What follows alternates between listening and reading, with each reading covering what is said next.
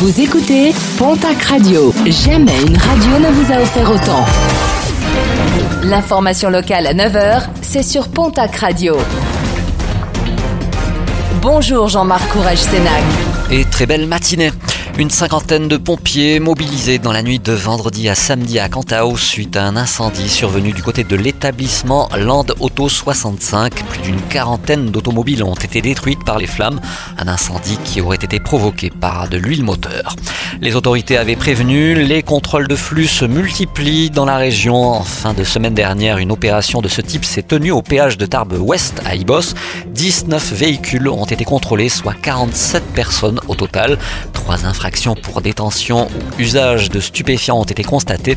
Le permis de conduire d'un automobiliste contrôlé en récidive et après usage de produits stupéfiants a été retiré.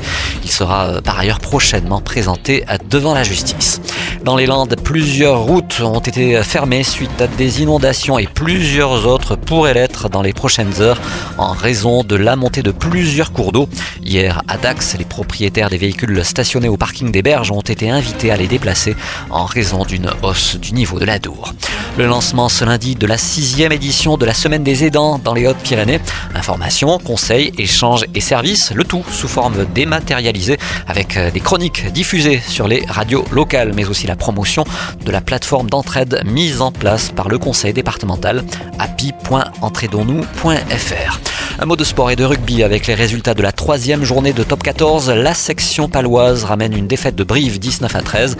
Large victoire de l'Aviron Bayonnais au Stade français 19 à 26. Toujours en rugby national, le Stade Tarbes Pyrénées Rugby fait chuter le leader Bourg-en-Bresse au Stade Maurice Trélu. Score final 17 à 10. Albi s'impose largement sur Dax 21 à 6.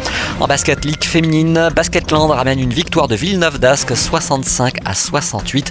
Défaite du TGB qui recevait du côté du Palais des Sports du Caladour à Tarbes l'équipe de Charnay. Défaite 56 à 59. Et puis en football, Ligue 2, match nul entre le Pau FC et Nancy, un but partout.